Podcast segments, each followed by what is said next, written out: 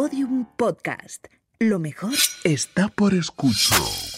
Cuando surgen las intrigas, cuando vuelven las evocaciones, cuando la pasión se convierte en ira, cuando la venganza se torna en obsesión, surgen los instintos caníbales.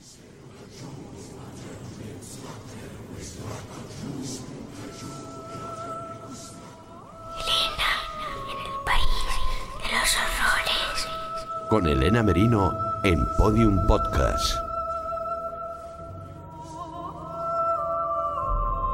Instintos caníbales. Así llamó José Luis Calva Cepeda, el caníbal de la Guerrero, el poeta caníbal, su última obra que por cierto dejó inconclusa antes de morir en prisión. Y no me negarán que es un gran título, Instintos caníbales, tanto que nos lo hemos apropiado para titular esta edición de Elena en el País de los Horrores. Por cierto, bienvenidos a todos. Eso sí, nosotros a ese título, Instintos Caníbales, le hemos añadido una condición más para situar el tema del que les vamos a hablar hoy en un mapa. Nosotros hemos llamado al programa de hoy Instintos Caníbales Mexicanos. ¿Por qué? Pues porque es nuestra manera de agradecer que nos hayan convertido en número 3 en tendencias de Spotify en aquel país esta semana. Bueno, yo ya lo sé, es una manera un tanto particular de agradecer. No se puede decir ni siquiera que sea una manera agradable de agradecer, pero ¿qué quieren? Esto es el país de los horrores. Aquí homenajeamos así, hablando de lo peor de cada sitio, hablando de sus asesinos. Y hablando en serio, no es la primera vez que vamos a contarles historias criminales del hermosísimo país azteca, ni seguro que tampoco será la última, como de cualquier lugar del mundo, que el país de los horrores para eso no tiene fronteras. Pero hoy vamos a contarles varias en una misma entrega, porque en realidad de lo que queremos hablarles es de un fenómeno que más que con la propia criminalidad tiene que ver con el periodismo, con la nota roja, que es como allí llaman a la crónica negra que decimos aquí. Por allí tienen todavía muchísimo más interés por estos temas del que se tiene en España. Quizá por eso nosotros seamos tan privilegiados y hayamos sido siempre tan bien acogidos por nuestros secuaces mexicanos. El asunto es que todo ese interés por estos temas genera a su vez una enorme competencia entre los diversos medios, sean generalistas o sean especializados. Y en prensa escrita, televisiva o en radiofónica, exactamente igual que en muchos otros negocios, lo que llama la atención es el escaparate, o sea, el titular. Por eso, algunos asesinos, que ya de por sí son suficientemente temibles, por arte de la pluma de algún colega imaginativo, acaban siendo el monstruo o el caníbal generalmente del lugar donde hubieran cometido su atrocidad. Uno de los casos más recientes de esta particular evolución de lo malo a lo peor, de asesino sin más, con muchas comillas por supuesto, a asesino caníbal, fue el de José Jesús López Bautista. Este ex policía vivía en Tecámac con su mujer Estela Alicia Castro y sus dos hijas, Alejandra de 5 años y Lorena de 2. El 1 de enero de 2018 volvió a casa después de haber pasado la noche fuera en un retiro espiritual. No sabemos cuál fue el objetivo exacto de esta práctica, pero desde luego no era o no consiguió paz interior, sino más bien que se desataran todos sus demonios, porque por alguna razón que no ha trascendido, o ninguna realmente, asesinó a las tres mujeres de su casa. A su mujer la apuñaló 16 veces y a sus dos hijas las asfixió. Lo que ocurrió después depende de en qué medio leas la información. Bueno, en realidad no depende de eso lo que ocurrió después, sino lo que nosotros queramos creer. Por ejemplo, si leemos el periódico digital mexicoahora.com, bajo el prometedor titular de La historia completa sobre el caníbal de Tecámac, Estado de México, nos aseguran cosas como que, leo textualmente, Noticias Ecatepec, en su servir al pueblo mexiquense, cuenta, de la mano de las fuentes más fiables que poseemos, lo trágico de esta historia y lo vil y cruel de estos asesinatos perpetrados por lo que pareciera ser obra del demonio. Y los detalles que da a continuación sobre el crimen, pues hay que ponerlos muy entredicho. O los detalles o esas fuentes tan fiables que poseen. Dice el texto del reportaje que después de matar a las tres mujeres, las descuartizó y se las comió. Y añade textualmente, es evidente que el caso no debe de ser solamente abordado como feminicidio, sino que debe buscarse a las personas que estuvieron presentes en el ritual y saber qué tipo de prácticas tuvieron, las cuales evidentemente resultaron directa o indirectamente en el asesinato de una familia completa. Lo que es de verdad evidente es que hay un abuso y un muy mal uso del término evidente por parte del redactor de este artículo, que no sabemos quién es, por cierto, porque está firmado por redacción. En otro reportaje del periódico El Universal que titula Los feminicidas de Catepec, el caníbal de la Guerrero y el ex policía de Tecámac, tres casos de canibalismo, nos hablan de este caso e inciden también en esa acusación de antropofagia. En realidad de esa suposición de que el asesino practicó canibalismo se hacen eco muchísimos medios, pero lo cierto es que no hay ninguna evidencia, ni siquiera hubo un indicio de tal cosa en este caso, lo que por cierto no resta ni un ápice de horror a lo que de verdad ocurrió. Al parecer, López Bautista asesinó a su mujer y a sus hijas el día de Año Nuevo de 2018, justo a su regreso de ese retiro espiritual. Estaba bajo los efectos del alcohol y de las drogas. Mutiló y descuartizó los cuerpos y depositó los restos en una misma cama. Después los roció con cal y con cloro con la intención de disimular el olor o de alterar su descomposición y también los tapó con mucha ropa, con mantas. Seis días más tarde los vecinos llamaron a la policía porque vieron humo saliendo de la vivienda. Cuando la patrulla llegó a la casa, él les abrió la puerta, pero no estuvo dispuesto a que entraran más allá del portal. José, ¿qué está pasando? Ven. José, suelta el cuchillo. Tranquilo, amigo. No pasa nada. ¿Quieres que nos salgamos?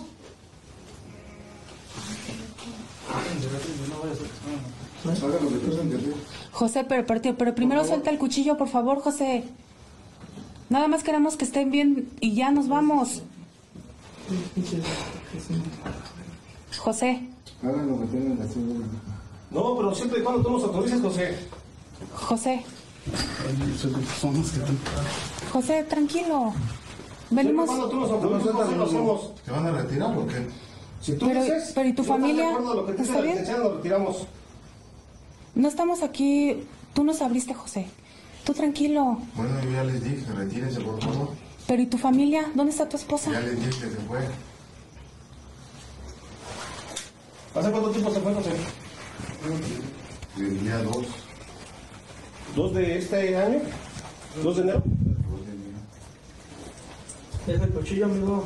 Pues retírense por favor. Nosotros Me estamos amenazado con tantas armas. No. No, Armando, tú fuiste compañero de nosotros, ¿no? ¿Y luego qué? Por eso sabes muy bien que no debemos de actuar contra un compañero. Por No. eso se viene a Yo no soy compañero, yo soy civil. Eso no Bueno, importa. Nosotros no estamos aquí para agredirte ni nada. Si, si tiene. Nada más queremos saber que esté bien la chica y la familia, hijo, ya. Ya nada más con eso nos retiramos. Nada más lo que queremos saber es constatar eso. Y ¿O, qué está pasando? Nada. Todavía. Van a pasar, pasen a ver. Y si no, por favor, se pueden retirar. Pero José.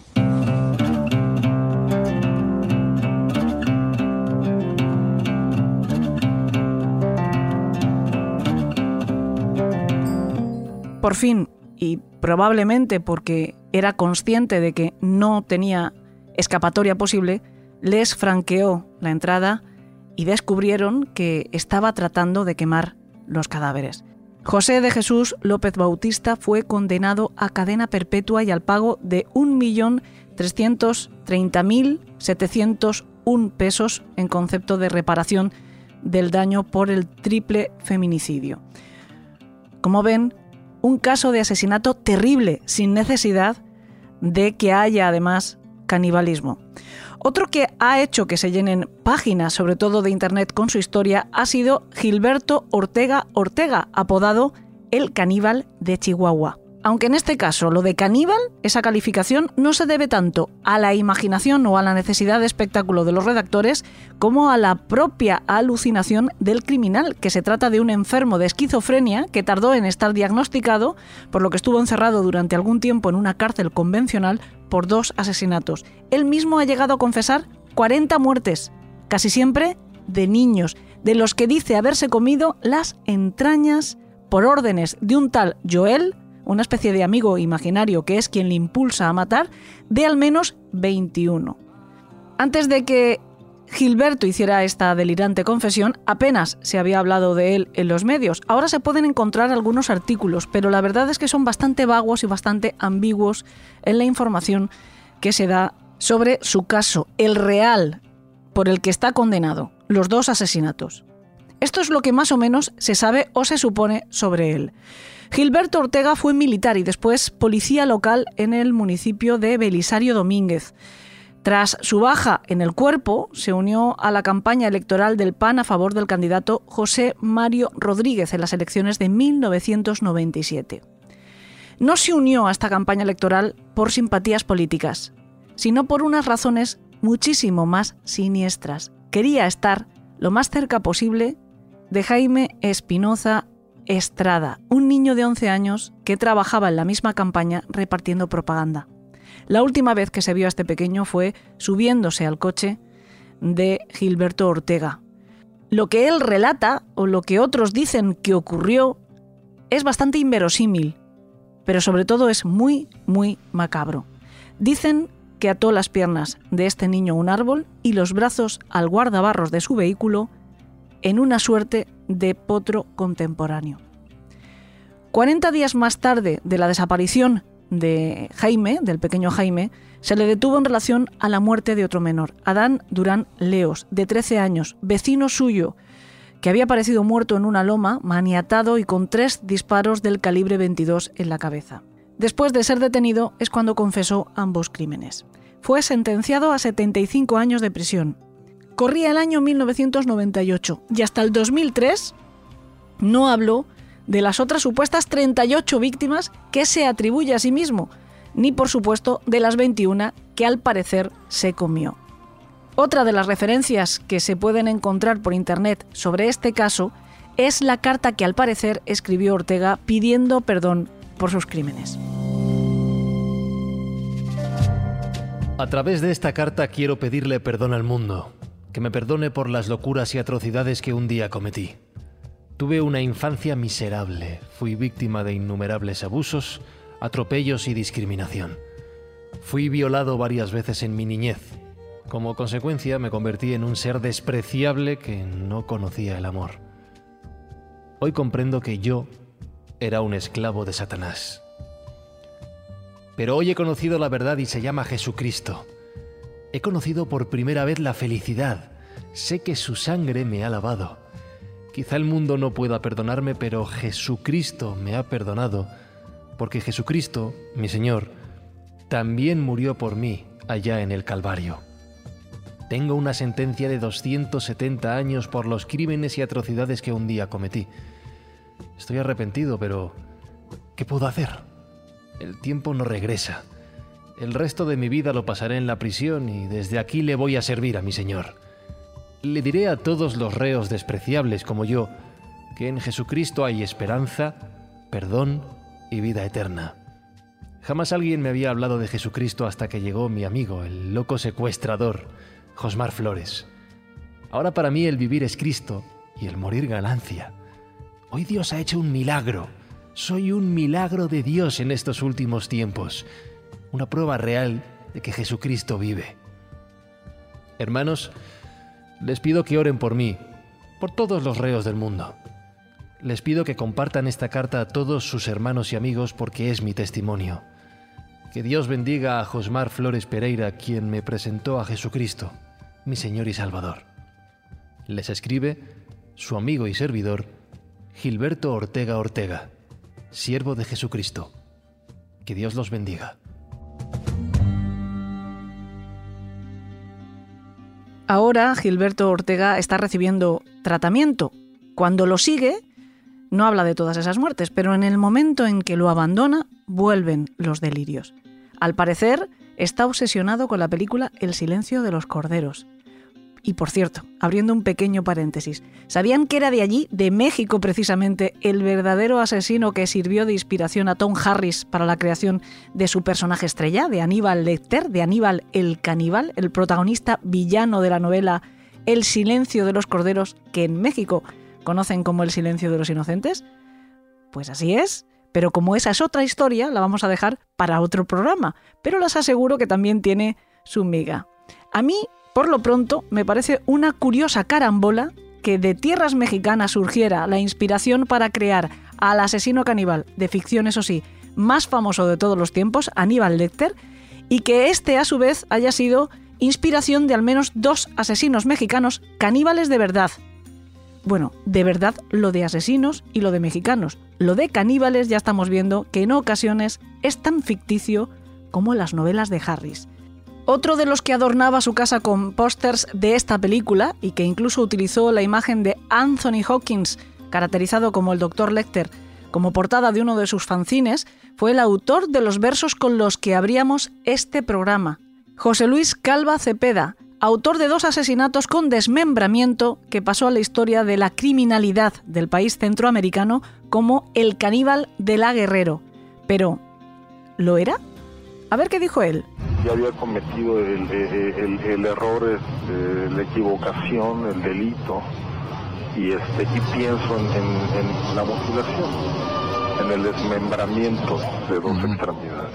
No soy un antropófago. Pues ya lo han escuchado, no era un antropófago. Eso sí, tras su detención por la desaparición de Alejandra Galeana, en el registro de su domicilio, además de encontrar el cadáver de la mujer, o lo que quedaba de él, en el armario, se hallaron restos de carne humana en una sartén sobre la hornilla de la cocina y servida en un plato con una rajita de limón sobre la mesa. ¿Llegó a comer carne humana Calva Cepeda? Si alguien puede responder a esta pregunta, porque ha hecho todo lo posible por averiguarlo, por averiguar eso y por averiguar todo lo que tiene que ver con este caso, es Lucía Bort Lorenzo. Ella es graduada en Criminología por la Universidad de Valencia, máster oficial universitario en Criminalística Investigación Criminal y Escena del Crimen por la Camilo José Cela, detective privado no ejerciente, salvo cuando se trata de un caso como este en el que por su cuenta y riesgo realiza una exhaustiva investigación de la que cualquiera de nosotros puede aprovecharse y aprender hoy en día porque quedó recogida en un libro de su autoría que se titula José Luis Calva Cepeda, El poeta caníbal, entre interrogantes. Ahí ya nos va dando pistas y es un análisis criminológico de un homicida serial. Lucía Bort Lorenzo. Hola, ¿qué tal? Hola, gracias por eh, invitarme y es un placer estar aquí con vosotros. No, gracias a ti por venir y primero por hacer este, este trabajo intenso eh, de los pocos que hay, ¿no? En el que se puede cubrir la información, donde se puede encontrar la información bien contrastada sobre este caso.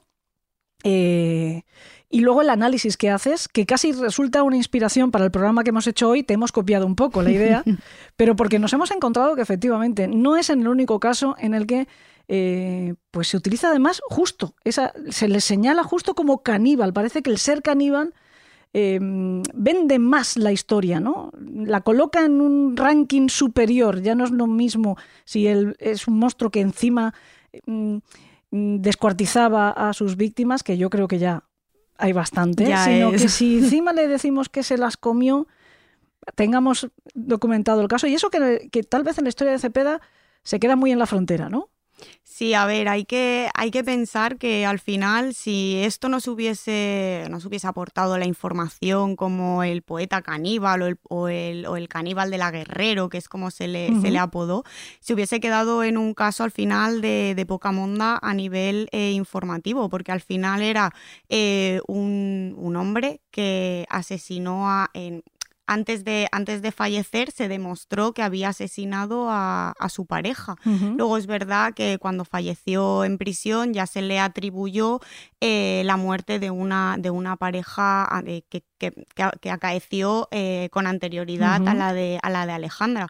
Pero al final, mm, si vemos el, el trasfondo de la cuestión, es un caso entre hablando Entre un poco comillas, fríamente, eh, normal. Es muy, es muy complicado. Entiendo tu duda a la hora de plantearlo porque yo durante todo el programa eh, estaba intentando no transmitir la idea de que le quitamos importancia al suceso en sí, todo lo contrario. Me refiero a, nivel de a, nivel informativo, a nivel de vender, periodístico, claro, a nivel de vender ejemplares. Entonces, em, ya simplemente con la asignación de caníbal es lo que hace diferente a, eh, a, todo, a todo el resto de los casos que se cuentan eh, habitualmente. Entonces es lo que va a hacer que esto se venda y eh, al final es, es bueno para los periódicos. Te digo una cosa, como sigan abusando, también le van a quitar la importancia, ¿no? Porque esto es como que viene el lobo, que viene el lobo. Si al Sí, final sí, son todos caníbal. Ojo, que yo recuerdo un gran periodista eh, español de Crónica Negra decir en un programa de televisión que si dejaban, si no se atrapaba a los asesinos eh, que iban a ser asesinos seriales, ni siquiera los que ya lo eran,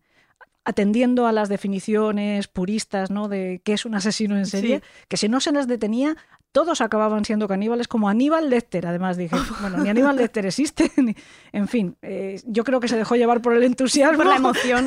le dio un arrebato y dijo tal cosa. Pero bueno, sí que me gustaría que repasáramos el caso. Si te parece, después sí que nos metemos un Mm. poco a profundizar, eh, por lo menos a lucubrar tú y yo, tal vez, por qué ocurre, aunque básicamente yo creo que es por lo que estamos diciendo, ¿no? Porque quizá Mm. venda más, por qué ocurre esa tendencia a exagerar, ¿no? Mm. Lo que ya de por sí es horrible. Pero, ¿te parece si repasamos un poco eh, la historia de José Luis Calva Cepeda? Eh, es verdad que también se le da mucha importancia en la historia de este criminal a su infancia. Lo vemos en muchos casos de asesinos en serie, que se pone el foco siempre en esos primeros años, sobre todo si hay un maltrato, si hay una violencia. Realmente la historia de este hombre en sus primeros años de vida es muy, muy dramática.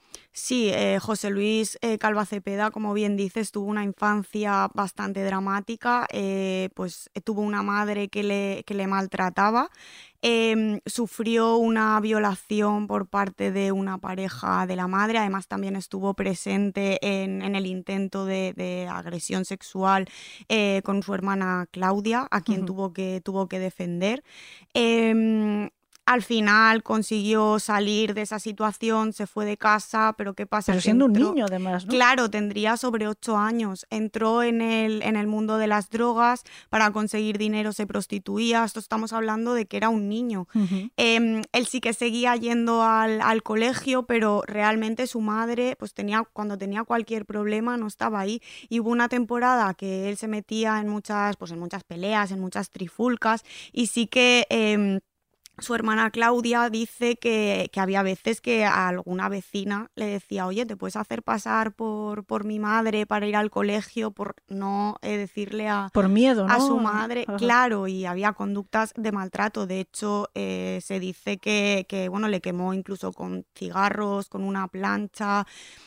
Con, Eh, con la cocina, ¿no? Que sí. prendió fuego a la, a la, Exacto. la hornilla de la Mm. cocina y por alguna travesura de niño Mm. le, le puso las manos encima. sí, ¿no? exactamente. Hay otra historia, otra anécdota que cuentan en los reportajes que, que se pueden encontrar, incluso en- hay uno de Televisión Azteca que es, eh, yo creo Sí. que el más extenso, ¿no? La historia bueno. detrás del mito, me parece que se llama, que sale testimonio de la hermana, que estás Sí. mencionando a Claudia, que yo creo que fue la única persona que realmente Se fue su preocupó, apoyo, Se preocupó por que él. es la mayor, ¿no? Me parece que es la primera hermana.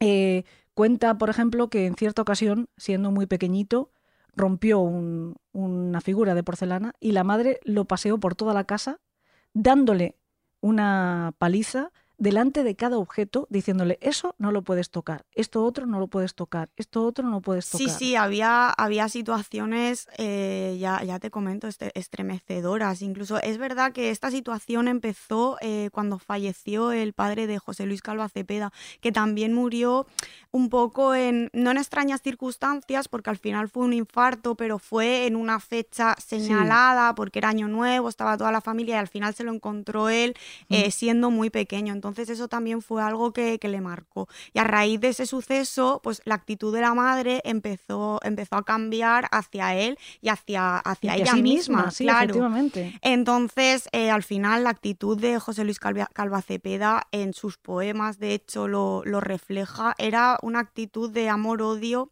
en relación con, con su madre. O sea, Ujú. él creó un- una especie de barrera eh, porque se, se distanció por completo de, de ella. Pero, pero es verdad que, que una de, bueno, la última carta, de hecho, que, que escribe, que la encuentran en, en prisión, alude a ella. Entonces, esto al final quiere decir que, Como que la llama de nuevo, ¿no? Claro, que este amor que él siente mm, por ella no, no, no se ha ido aún habiendo ocurrido todo lo que. Pero ya te digo, durante todo el tiempo, o sea, todo, todo el transcurso de, de vida de Calva Cepeda, la madre no, no, Hombre, no, no apareció por. A mucha gente le sorprende que pueda sentir compasión por un tipo que es capaz de cometer las bestialidades que hizo eh, Calva Cepeda, pero yo siempre digo que al final es lo que nos distingue, ¿no? Precisamente de, de, un psicópata es la empatía, ¿no? Si no somos capaces de sentir compasión.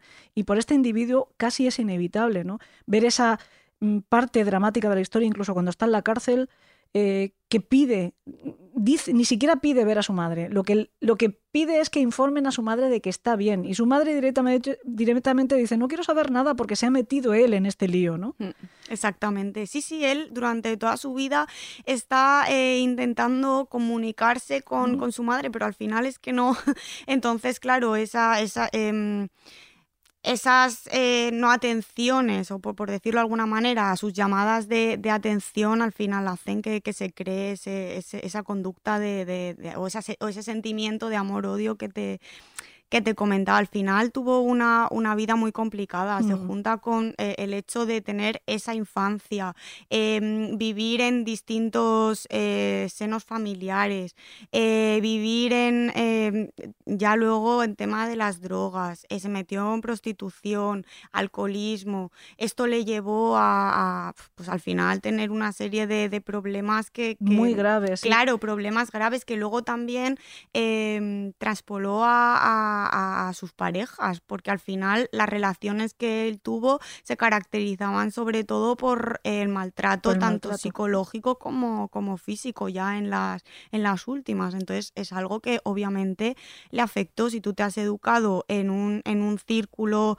em, que se caracteriza por... por eh, Psicopático, prácticamente, ¿no? Claro, por esas conductas violentas al final es lo que tú estás aprendiendo. Mm. No justifica, pero... Eh, no, pero explica, Claro, que es de lo que se trata también. Eso te iba a decir yo precisamente, porque estamos diciendo que con ocho años, me parece que además hay como dos periodos, ¿no? Que con ocho años eh, se va de casa, se escapa y luego con once lo echa la madre, mm. pero con once años, ¿eh? pensemos un momento lo que estamos diciendo, que son niños muy pequeñitos y que él en esas ocasiones se prostituye, con lo cual cuando todavía no tiene una madurez eh, sexual ni, emocional de ninguna mm. manera, ya está eh, teniendo prácticas sexuales que además podemos eh, comprender que van a ser seguramente con, hombres, etcétera, ¿no? Sí, de eso iba a decir, con, tanto con hombres como con mujeres. y esto hace que él desarrolle en su vida adulta también una sexualidad muy diferente a lo convencional, digámoslo así, ¿no? Entre otras cosas, parece que lo que mm, también reflejan sus parejas, incluso sus parejas estables y supervivientes, podríamos eh, llamarlas, ¿no? Como Patricia Tenorio, me parece que es una de ellas, ¿no? También me parece que tú llegaste a hablar con, otra chica, mm. eh, no sé si podemos decir el nombre, quizá mejor no, eh, porque además creo que ella te pidió que preservaras absolutamente su, su, intimidad. Estas dos parejas convivieron con él, de hecho son madres de hijas de, de Cepeda. Sí eh, y sin embargo, también dicen que hay un cambio radical entre el, periodo en el que de la conquista, digamos, de conocerse, de ennoviarse, y después cuando se formaliza, se van a vivir juntos y de hecho forman o intentan, pretenden formar una familia que se queda en protofamilia porque tienen que huir cuando las, cuando las niñas, en este caso, son todavía muy bebés. Háblame un poquillo de esos periodos y de ¿Cómo era Cepeda en esas situaciones? Claro, él, él era un encandilador eh, nato, al final era un poeta. Eh, él cuando empezaba... Pobres poetas también, ¿eh? con matices. Digamos que con matices, no todos los poetas son, No, no, obviamente. vendedores de alfombras. No, no, no, pero me refiero que eso le ayudaba a, Claro, le ayudaba... Utilizaba su talento o supuesto talento literario para conquistar. Obviamente, él encandilaba a, a las mujeres. encandilaba a las mujeres. Em, al principio creaba pues esa relación al final sentimental, pues utilizando eh, sus técnicas, eh, por ejemplo, con, eh, la, chica que comentabas, que no, no puedo, realmente no puedo decir em, los datos, él la conoció mientras ella trabajaba de presentadora en un, en un pub, en, la zona rosa de, de México. Y, claro, realmente fue a través de un favor que él le ofreció, que era el En plan nada más caballeroso. Claro, caballeroso. Absolutamente. Era como el, como el galán, como el gran defensor que en una situación así como de, peligro le dice, yo te acompañaré cada día y así estarás a salvo. Exactamente, claro, porque hay que pensar que en México eh, no es tan fácil, mm, fácil sí es, pero no es tan seguro eh, coger un taxi, pues que, como aquí en España, que pasen por la calle, no, allí lo seguro es irse a los taxis de sitio, que son los que están en una parada. Entonces él trabajaba en uno de estos y él le ofreció em, llevarla todos los días desde su casa al puesto de trabajo y, viceversa. Entonces eh, ahí, en, esa, y, con Patricia eh, lo mismo, al final empieza como con un favor que luego pues siguen quedando, siguen, pero todo al principio de la relación es como idílico.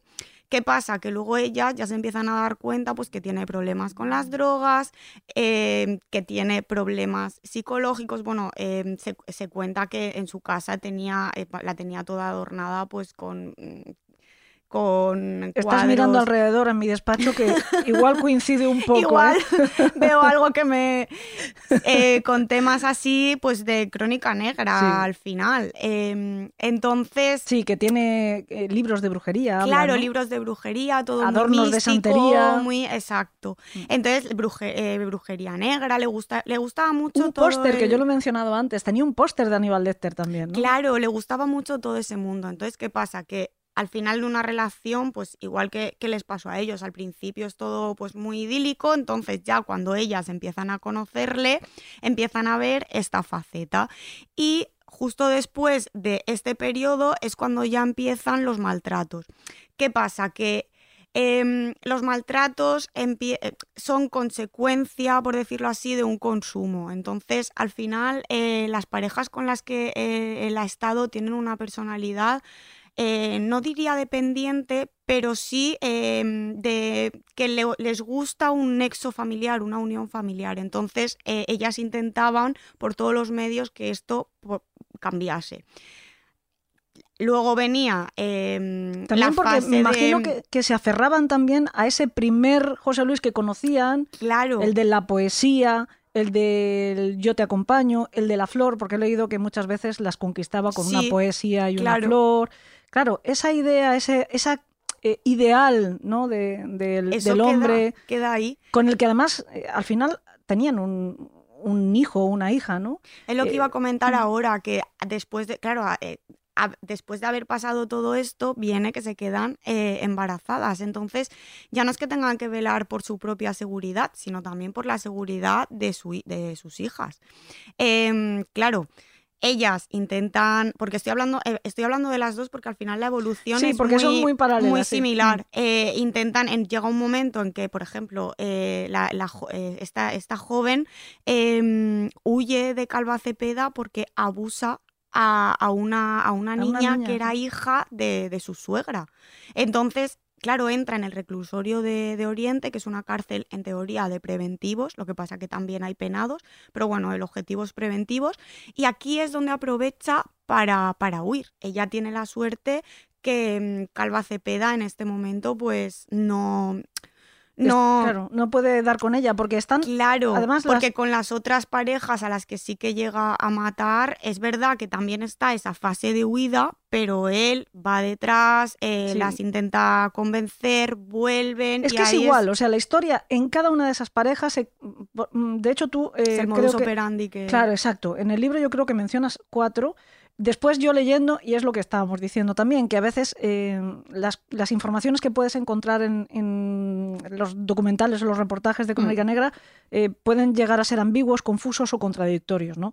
Yo he encontrado, por ejemplo, otra pareja en otra fase de su vida en la que no trabajaba como taxista, sino que trabajaba como santero, una especie de santero vidente, curandero, y que además es una historia también un tanto particular porque esta chica dice que le hace una limpia y que ella dice, ¿cómo te puedo pagar? Y él le dice, no me pagues con dinero, págame con hijos. Y que tienen hasta dos hijos. No sé si esta parte de la historia está... Eh, me estás negando con la cabeza, entiendo que por lo tanto seguramente eh, yo creo no está que no contrastada. Está, ¿no? ¿no? está contrastada. De hecho, yo la desconocía. La desconoces. Por, completo. Por eso la pongo entre comillas, porque es verdad que es complicado saber exactamente qué parte es añadido, fantástico, si me permiten el término, y qué dato es eh, palpable por lo menos en el caso de Cepeda sí lo sabemos, porque tú, de hecho, has estado in situ Sí. investigando con los datos de verdad, con la, con el- la documentación oficial, ¿no? Sí, yo uno de los problemas que, que me encontré fue ese, que había tanta, tanta, tanta, tanta información que, que, claro, tenías que ver que, que realmente estaba contrastado, eh, que no estaba contrastado, que era verdad, que no era verdad. Es que, por ejemplo, había eh, datos erróneos hasta con el apellido de, de su padre. Él se llama Esteban, Esteban Calva Tellez y, y en muchos sitios ponía Pérez. Entonces, claro, eh, si estás escribiendo algo eh, desde un punto de vista criminológico, es que no te puedes permitir fallar en... Claro, tiene en- que haber precisión en Claro, datos. en algo así. Entonces yo me tuve que ir al registro civil a pedir la partida de nacimiento de, de Calva Cepeda simplemente para comprobar el hecho de- del apellido del padre. Pues con esto, eh, con un montón de, un montón de datos. Hay- hay- es lo que, lo que coment- comento en el libro de, de la diferencia entre al final amarillismo y sensacionalismo. Se dan muchos datos que no son, que no son ciertos y que no están contra- co- contrastados, pero eso al final... em, vende. Claro, sí. Y por ejemplo, el tema de las, de las profesiones que comentabas, eh, lo de santero, yo la verdad que no, no lo tengo contrastado. Puede ser que sea, que sea porque se ha dedicado Sí, a, es verdad a que lo- muchas cosas. Hay un momento en el que el en el documental este del que estamos hablando, de la historia detrás del mito, la hermana sí menciona que, que al menos practica La las santería. Sí, y la eso santería. sí, que ¿no? es, eso sí que es cierto. Profesionalmente no lo sé, pero tampoco sería raro a lo mejor que, que, bueno, pues no, por eso extra- sí, teniendo en cuenta que los, los, los libros de poema que los vendía en, pues en las plazas de, de allí de, de su zona por eh, algo menos, al, al cambio serían algo menos de 40 céntimos. Así vendió 10.000 ejemplares. Podíamos ponernos Eso tú y yo dicen. con tu libro y con el mío. Claro. puerta a puerta, igual. Hasta 10.000 ejemplares. Seguro que los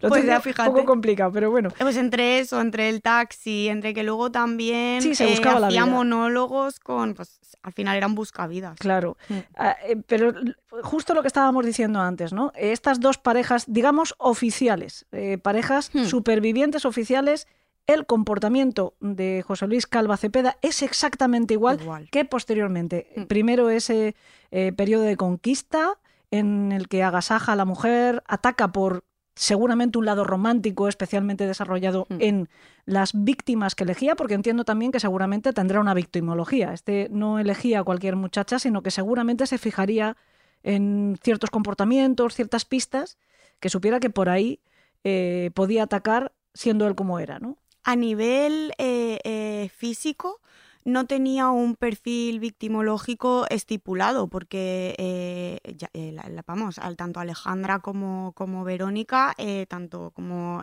Patricia, eran súper distintas a nivel físico. Pero sí que es verdad que, como comentaba antes, siempre buscaba a, a- a chicas que eh, tuviesen o, o tuviesen en cuenta ese, esa importancia del nexo familiar. No eran personas eh, dependientes, sino que eran eh, bastante independientes en sus decisiones, porque es verdad que la mayoría de las familias les decían, oye, que no me da buena espina eh, José Luis Calva Cepeda, mira a ver, y ellas pues siguieron. Y mm, Pero también es verdad que no eran insensatas. no, Simplemente probaban hasta que ellas mismas no tardaban en darse cuenta que el tipo no era conveniente. ¿eh? Y luego es verdad Lo que que, pasa se es que era tarde. claro, y luego se, se quedaban por miedo. Claro, eso realmente. es. Entonces, em, el perfil victimológico realmente es este, es a nivel de personalidad de las víctimas y no tanto eh, físico. Sí que es verdad que las, eh, sus dos víctimas eh, trabajaban en, en farmacia. Eso es, sí. Entonces, eh, es verdad que yo encontré un testimonio de una criminóloga de allí, Mexi- una criminóloga mexicana, Carmen Payán, que decía que, mm, que esto le servía para que le diesen recetas. o Acceso sea, a drogas, claro, acceso a medicamentos que necesitaban receta y ellas se los sacasen de forma gratuita. Lo mismo, yo esta información no, no la pude llegar a contrastar porque sí que es verdad que fui a la, a la farmacia donde trabajaba Alejandra y... y lo que era la antigua estaba cerrada y la habían trasladado nada a 20 metros.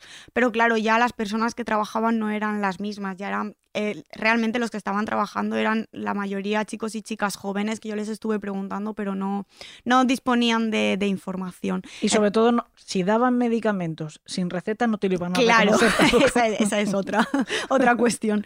Pero, pero sí que es verdad que ese es otro dato del perfil victimológico que coincide. ¿Qué pasa? Que tampoco hay más información real, realmente, porque víctimas se le atribuyen finalmente dos y sus anteriores eh, parejas coinciden con este, con este perfil. Entonces es la única información que... Emocionalmente se parecen entre ellas, físicamente, no. Además mm. sí que parece que todas ellas eh, lo que buscan es una cierta estabilidad, no son aventureras, por lo menos en lo, en lo romántico no son aventureras, ellas lo que quieren es conocer a una persona, se enamoran de esa persona, parece que además también son románticas. Sí, sí, creen en el amor eh, romántico. Porque esa forma zalamera que tenía Cepeda les funciona, ¿no? Le funciona, le, da, le da bastante éxito. Como decimos también, eh, tanto Patricia como la segunda pareja superviviente mm. consiguen escapar por distintas circunstancias y además muy dramáticas. Me parece que la primera incluso, o la segunda, no lo sé, pero alguna incluso huye del país, se va directamente a Estados Unidos y allí de hecho educa a sus hijas, una de ellas, y no se vuelven a ver. O sea, Cepeda no ve a sus hijos más allá ni siquiera del nacimiento si llega. Si llega. Me parece que una de ellas llegó hasta los tres meses, me parece, ¿no? Hay un momento en el que amenaza a, la bebé que está en la cuna con prenderle fuego. Es la, hija de, Patricia. Em, ella sí que es verdad que, huyó y sin embargo la, hija de, la, segunda eh, superviviente, cuando yo hice la, investigación, sé que estaba estudiando criminología. Sí, sí, es verdad. Lo, he visto yo también en este documental que hemos mencionado varias veces. Sale ella, se llama Frida. Sí.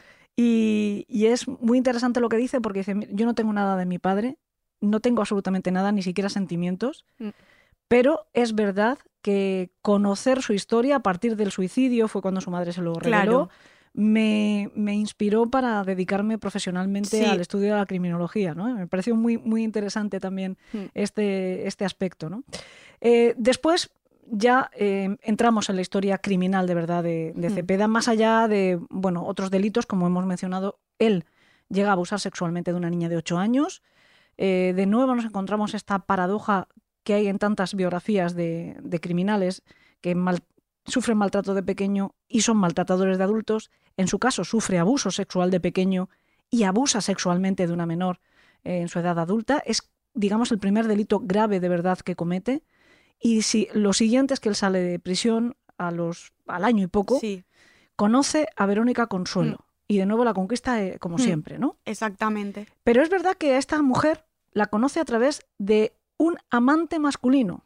Un supuesto, porque realmente nunca se ha llegado a, mm, demostrar. Es, eh, se, se presupone que tuvieron una, una, relación, pero nunca se ha llegado a, demostrar. De hecho, eh, también se le relacionó con los hechos, pero al final lo absolvieron. Ah, lo absolvieron. Sí, sí, porque no, no, se, pudo, no se pudo pues demostrar. el documental que hemos estado mencionando, el de la historia detrás del mito, sí hablan de que le acusan de, complicidad, pero creo que no acaban de resolver eso. Claro, al final no, no llegó. No queda resuelto. No, no, no, vamos. Pero dicen que él, o sea, lo que cuenta, además lo cuenta la madre de la víctima de de, Verónica Consuelo, lo que cuenta es que este hombre ayudó a Cepeda a retener a la mujer y que lo ayudó a trasladar el cuerpo. Pero Eso es, lo que se le atribuye. Sí, sí, sí. Pero ya te digo que yo creo que es que acaba el documental y todavía no se ha resuelto esa, situación. Eso, te iba a decir. Ese documental, cuando, cuando se hizo, todavía no había terminado la, resolución del caso. Entonces, esto realmente em, ocurrió después y al final no, se le, no se le imputó, por decirlo así, ningún, ningún, ningún hecho a, este hombre. Y es verdad que a través de, este hombre conoció a, Verónica con la que empezó esta, esta relación. Es un poquito más mayor que las anteriores, ella ya tiene además hijos propios, ¿no? Sí, dos. Va a ocurrir además también con estas con sus dos víctimas que ya tienen hijos propios, además en, ambas cosas creo que son madres de dos niños, me parece, en sí no recuerdo yo mal el dato. Pues no tiene mayor importancia, ¿no? pero, Alejandra, sí, perdón, pensaba que me estabas diciendo de las supervivientes. Eh, no, no. Si ambas víctimas tienen... Ambas víctimas, cada una de ellas me parece que tienen de una relación anterior o de un matrimonio mm, anterior dos hijos, ¿no? Mm. Cambia un poco ahí ligeramente el perfil, pero también es cierto que añadimos esto de que ambas trabajan en farmacia, ¿no? Y que a mí no me parece tan, tan eh, no sé, tan aleatoria la teoría de que quizá quisiera por ahí, otra cosa es que lo consiguiera, ¿no? Pero que quizá quisiera aprovechar la ventaja de para, conseguir, porque este hombre era adicto, fue adicto desde, Sí, sí, sí. desde su, su infancia, ¿no? El caso es que empieza una relación con esta mujer, de nuevo la conquista de la, de la misma manera, hasta que mm, vuelve a quitarse la máscara, mostrarse como es, y ella empieza a sentir miedo y se refugia en casa de un amigo. Pero en este caso, él sí la convence para volver. Exacto. La convence con amenazas. Sí, eh, la convence mm, con amenazas en dirección a su familia. Eh, la amenaza con hacer daño, obviamente, a, a sus hijos. Incluso ahora mismo, la verdad que no recuerdo si fue en el, en el caso de Verónica o en el de Alejandra.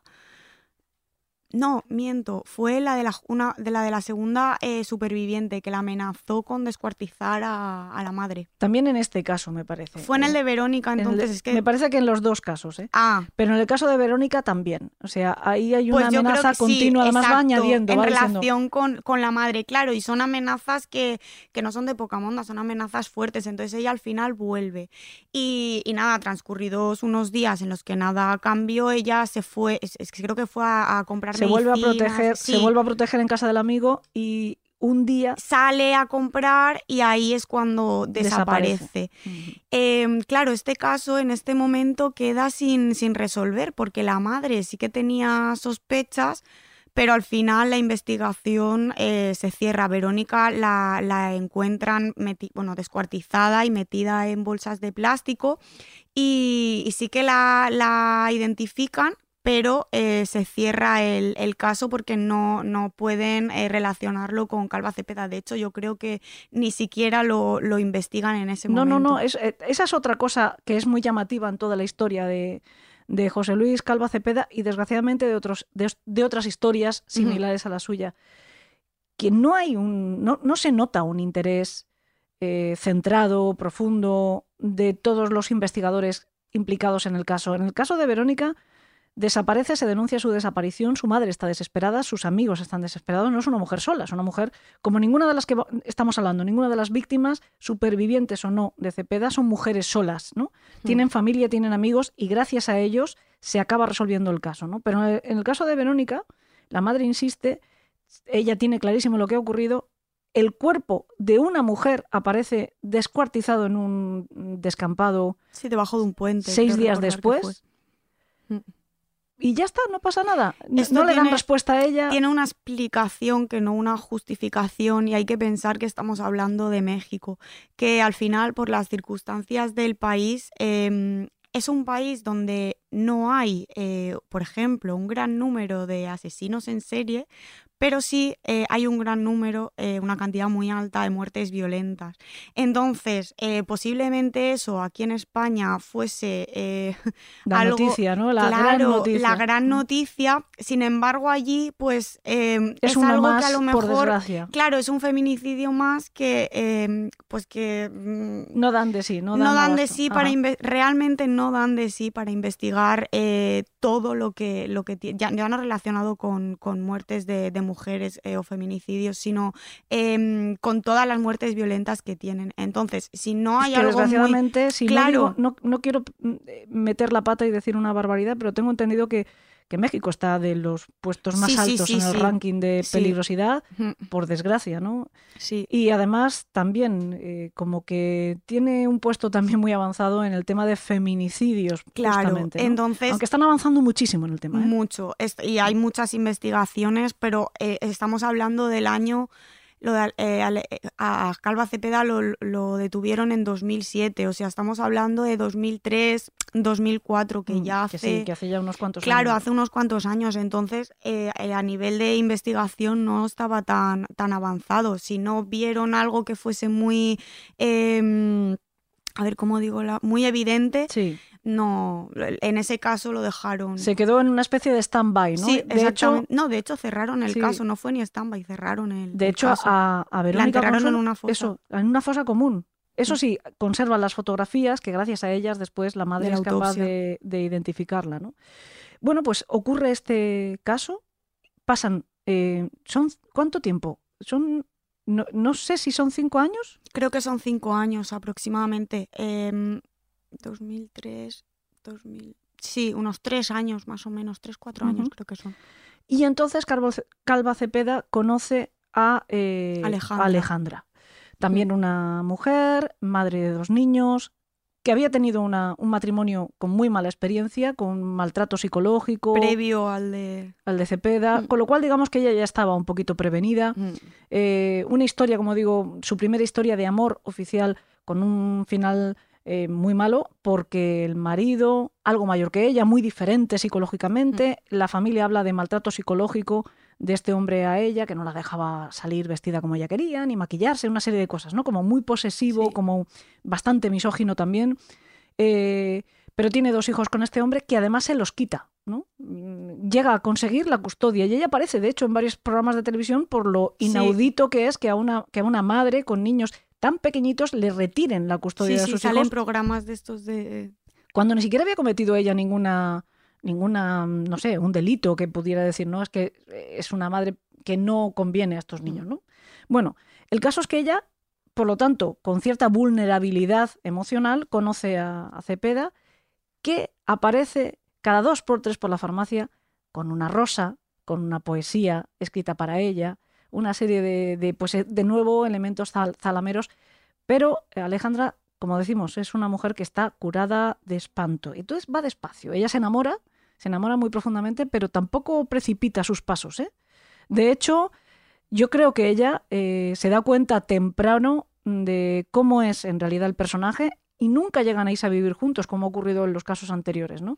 Exacto, ella, el, aquí el problema fue que ella se da cuenta temprano, pero eh, Calva Cepeda ya estaba en una fase eh, muy avanzada también de, em, vamos, ya había actuado. Exacto. Entonces, Ya había probado sangre, ¿no? Claro, si esto hubiese pasado, por ejemplo, como con Patricia, que fue una de las supervivientes, eh, seguramente Alejandra se hubiese salvado porque se dio cuenta eh, de una, de un- vamos, eh, rápido de cómo era Calva Cepeda e intentó huir. Pero el problema es que es eso, que Calva Cepeda ya tenía No estaba antecedentes- dispuesto. Claro, antecedentes previos, entonces no, no, ya no la dejó. Es tal el grado de, de posesividad que tiene Cepeda que llega a convencer al propietario de un bar que está a dos portales de donde se encuentra la farmacia en la que trabaja Alejandra para que le contrate para hacer parte de sus monólogos. Sí, que también, déjà vu se sí, llama. déjà vu del bar. Mm. Eh, también la prensa se centra mucho, analiza mucho las palabras de Cepeda, cada uno de sus escritos, los poemas, se destaca que si habla de suicidio, que si habla de muerte, que si habla de no sé qué. Yo creo que si cogemos los poemas, los escritos de todos los escritores más o menos amateur, como podríamos considerar a Sí. Cepeda, que bueno, pues hacen sus, sus pinitos, seguramente muchos de ellos eh, podremos encontrar el concepto de la muerte, de, porque es muy inspirador. Y ¿no? hablan de sí mismos. hablan de sí mismos y coquetean con todas esas hi- historias. También destacan mucho como que era un escritor de cuentos de terror. Yo mm, cuando de novela, de claro. todo. cuando leo todas estas cosas es un poco como lo que hemos dicho antes, ¿no? Que está- estabas mirando mi despacho y ya me miras con ojos sospechosos. Pues yo, nosotros tenemos escritores en el programa que nos escriben historias de terror y son personas de lo más normales. De lo más pero- normales. Pero bueno, al final destacamos lo que nos conviene para eh, que la cosa tenga más eh, enjundia. Lo que ¿no? hablábamos al principio, Exacto. igual que... Pero bueno, es cierto que, que él empieza a hacer sus monólogos allí, también así eh, puede tener como más controlada la escena ¿no? Eh, por la que se mueve Alejandra. Pero hay un momento en el que él, que, insistimos, es un adicto, con un oficio, bueno, un poco... No Eh, tenía oficio fijo realmente. Exacto. eh, necesita dinero. Claro. Y empieza a pedirle dinero a Alejandra y Alejandra dice, uff, definitivamente este tipo no me conviene, no es como yo creía. ¿no? Sí, esto era algo también que eh, es compatible realmente entre todos los casos, porque eh, los problemas también vienen, aparte con el tema de- del maltrato, es que ellas se dan cuenta que eh, él les pide, les pide dinero a todas. Con Verónica hay un robo, de hecho. eh, Es verdad, sí. de, de un cajero automático, creo que fueron 150 mil pesos. Y, y Alejandra llega un momento que también le empieza a, a pedir dinero, claro. Em, estamos hablando de personas que no tienen un nivel adquisitivo muy alto. Al final, em, ellos estaban viviendo em, por ejemplo, Alejandra y, bueno, Alejandra y Calva, donde, donde en el apartamento que vivían están en la colonia Guerrero, que es una, una colonia bastante conflictiva, por lo menos en ese momento, de México, y son personas eh, humildes. Por ejemplo, 150 mil pesos eh, le puede solucionar, eh, era, bueno, esto es de Verónica, era a raíz de una indemnización que le habían dado por el tema de, la farmacia, y, esto puede solucionar muchos meses a una familia. Entonces, y con Alejandra igual, al final era dependiente de una farmacia y tenía dos hijos, no tenía un nivel adquisitivo extremadamente alto. Una trabajadora. claro, para, como para estar dándole dinero constantemente a, Calva Cepeda, sobre todo por vicio, por, por drogas, por alcohol, por... Eh, entonces, al final, eso se hace insostenible. Y también desaparece. ¿No? Exactamente. Esta, eh, Alejandra va un día a la farmacia a comprar medicamentos para, para sus hijos y, ya no regresa y desaparece. Em, la empiezan a buscar porque lo mismo la familia y los amigos ya em, pues, podían sospechar que algo había podido eh, ocurrir, se acercan a, la calle Mosqueta, que era donde vivía Calva Cepeda, em, llaman al timbre y supuestamente contesta el conserje. No, miento, contesta primero Calva Cepeda eh, y dice que hacía 15 días que no sabía nada de Alejandra y lo dejan estar, pero claro, ellos siguen ahí porque claro... Además hay una cosa ahí muy, muy... La madre muy perspicaz, porque las madres, mm, claro, eh, era la que principalmente estaba preocupada y que la madre además nunca le había gustado este individuo. Eh, y observa que tiene como arañazos en los codos, ¿no? Ella, en el momento en el que no, no, hace 15 días que no se Claro, ella se, da cuenta que, Calva Cepeda, exacto, mira, no, me acordaba de, mm. ese, de ese detalle, em, tiene, tiene arañazos, entonces también es algo que le hace sospechar. Y unos días más tarde vuelven y eh, contesta el supuesto conserje, pero ellos se, dan cuenta que es la voz de, Calva Cepeda, entonces a continuación se van a la policía a denunciar la desaparición. Mm. Y cuando va la policía, él les abre, pero enseguida... Eh, se, lo encuentran en la calle, ¿no? Y él les acompaña, hace una jugada mm. eh, un tanto particular. Además, aquí, yo no sé si esto es cierto, en el documental que hemos referido varias veces, mm. cuentan que, el, que un amigo de la familia en el que se están apoyando, no sé si de hecho es policía, me da la sensación de que tal vez sea policía, eh, paga a un limpia cristales, limpia parabrisas, le paga un dinero para que le avise en el momento que le vea aparecer mm. por la casa para poder ir a buscar a la policía. Y esto ocurre. Entonces van a buscar a la policía porque saben que está regresando. Claro. Y, y Cepeda les dice, por supuesto, les acompaño a mi casa. Llegan, él abre. Y se va corriendo. Entra y cierra por dentro, ¿no? Se los deja con la puerta en las narices literalmente, ¿no? Y entonces... Salta por el balcón. Sube y, sale corriendo y salta por, eh, por el balcón. Cuatro pisos hmm. en picado. Hmm. Y cuando cayó le atropelló un, taxi. Hmm. porque al final esa es una calle bastante concurrida de, de, coches y claro, de ahí pues se lo llevan detenido, pero lo llevaron al hospital porque de hecho creo que tenía una fractura de, de cráneo. Y, ya pueden, claro, como no está él, pueden acceder a la vivienda. Entonces es donde se encuentran pues Alejandra, que estaba em, prácticamente descuartizada en posición fetal. Creo que la encontraron dentro de un armario y luego encuentran pues partes del cuerpo dentro del congelador. Y aquí es ya donde viene el dilema del caníbal porque encuentran, em, no creo que era un antebrazo, no recuerdo qué parte del cuerpo cocinada. Y luego hay algunas fuentes que dicen que eh, estaba en un plato con un limón. Em, como listo para comer, Claro, listo para, comer. Además es curioso porque... Esa es la escena que encuentra la, policía. Es curioso porque en eh, uno de los testimonios de, de, una de las supervivientes dice, un poco como para ahondar en este tema, que él jamás comía la carne si no era aderezada con limón, ¿no? una cosa curiosa. Sin embargo, es lo que tú dices, ¿no? Bueno, pues la escena mm, eh, parece que eh, blanco y en botella, ¿no? Eh, hay una sartén con carne que se analiza y efectivamente es, carne, humana. En el plato no sabemos si se analiza, entendemos que sí, pero no ahí sí que el dato no sé si se llega a analizar lo que hay en el plato. Ni siquiera sabemos si hay plato. Sabemos que hay sartén. Exacto, Y además hay fotos mm, de, eso.